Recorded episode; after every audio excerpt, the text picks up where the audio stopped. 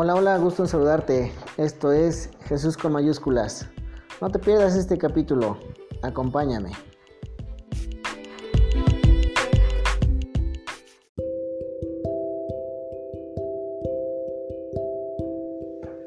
El tiempo y la vida son los mejores maestros. La vida nos enseña el uso del tiempo y el tiempo nos enseña el valor de la vida.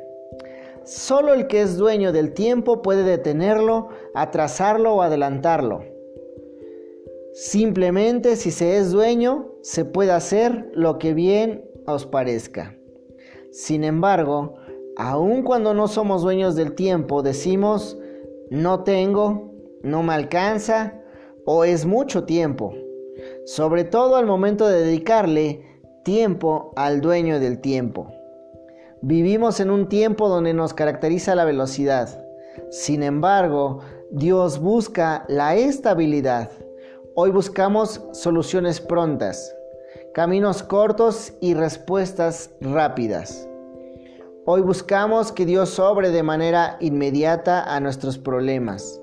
Sin embargo, el proceso de madurez que estás viviendo lleva implícito el tiempo.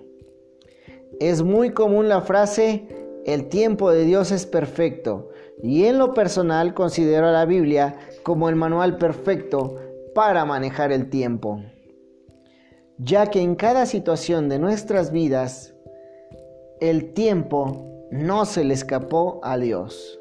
En el libro de Eclesiastés, Eclesiastés 3 dice, todo tiene su tiempo y todo lo que se quiere debajo del cielo tiene su hora.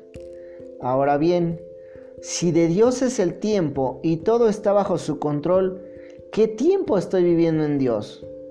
¿Qué tiempo estoy atravesando? ¿Tú sabes qué tiempo estás viviendo en Dios? Una cosa es el tiempo que le dedicas a Dios y otra el tiempo que estás viviendo en Dios. Es decir, que no estoy hablando del tiempo que tú le dedicas a Dios en oración, asistiendo a la iglesia tal vez, leyendo tu Biblia o alguna actividad parecida. Me refiero al tiempo que hoy estás atravesando y qué es lo que Dios te está enseñando en este tiempo. Cuando yo decidí descubrir estos tiempos en Dios, fue cuando comencé a vencer mis miedos, a caminar en el Espíritu, aprendí a escuchar su voz, de una manera mucho más clara. Porque aunque no lo siento por momentos, tengo la certeza de que está conmigo y que cada situación que vivo la filtro por su palabra y es ahí donde descubro el tiempo que estoy viviendo en Dios. Observa lo increíble que es Dios. Jesús no comenzó su ministerio en la niñez, sino que fue en una edad más adulta. Y mientras eso pasaba, la palabra dice que Jesús crecía en sabiduría, en estatura y en gracia, para con Dios y con los hombres. Entonces, si el mismo Jesucristo tuvo que esperar para iniciar su obra, ¿qué te hace pensar que tú tienes un boleto VIP para pasar del punto A al punto B sin el debido proceso? Quienes caminan con Dios en sus vidas son personas que saben que tienen un propósito y ese propósito requiere ser ejecutado de una manera diligente. Te invito a tomar el reto de descubrir el tiempo que estás teniendo en Dios. Cuando lo descubras sabrás que estás caminando conforme a la voluntad de Dios. Las cosas van como quisieras o son todo lo contrario. Si son todo lo contrario, dale gracias a Dios también, porque quiere hoy que tú aprendas algo nuevo. Él desea enseñarte un cambio de mentalidad. Él quiere enseñarte el tiempo que tú estás viviendo en Él. En el tiempo con Dios descubrimos nuestro tiempo en Dios. El libro, la tercera carta de Juan, capítulo 1, versículo 2 dice, amado, yo deseo que tú seas prosperado en todas las cosas y que tengas salud así como prospera tu alma. Cuando más nos involucramos con Dios, más descubrimos lo increíble que es, porque Dios es un Dios con orden. Es decir, que donde se planta Dios, Dios llega a poner un orden y en ese mismo sentido, Dios comenzará a trabajar en ti hasta formarte una nueva personalidad, hasta formarte un nuevo carácter, hasta que seas una persona conforme a su voluntad. Y dentro de este tiempo tú podrás ir dando de lo que Dios te ha ido llenando. Dios es el dueño del tiempo. Asegúrate de saber cuál es tu tiempo en Dios. Yo deseo que Jesucristo sea en tu ayer, en tu hoy y en tu mañana.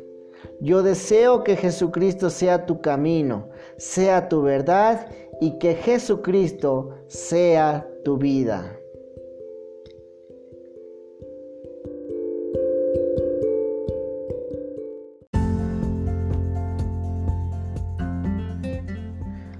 El tiempo es a la vez el más valioso y el más perecedero de nuestros recursos.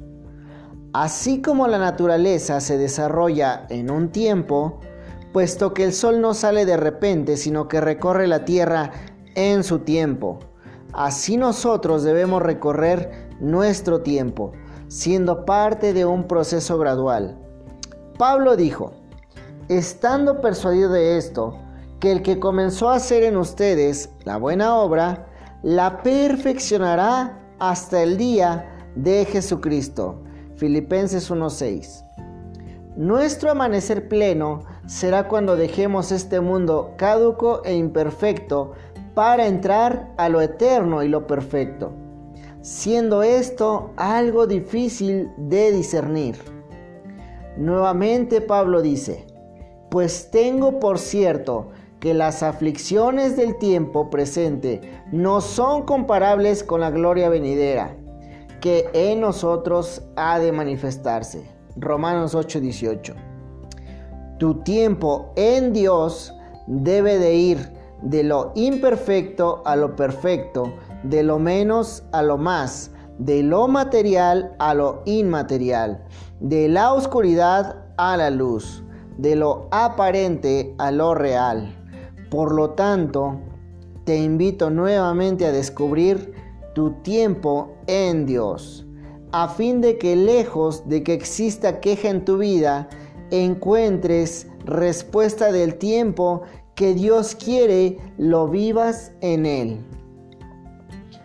Morir para vivir.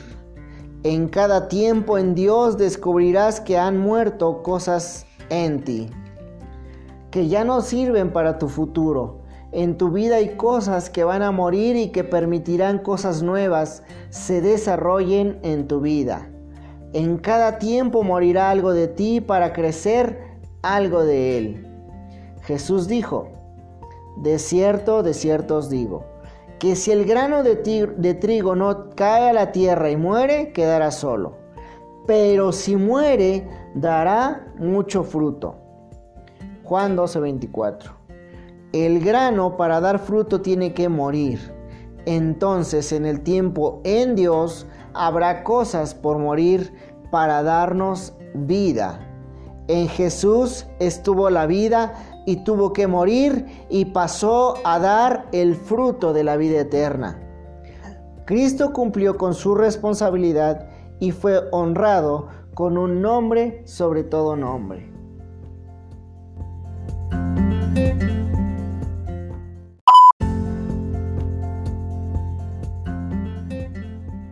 No te pierdas el siguiente capítulo. Recuerda seguirme por redes sociales. La página se llama Hablemos de Jesús. Gracias por escucharme.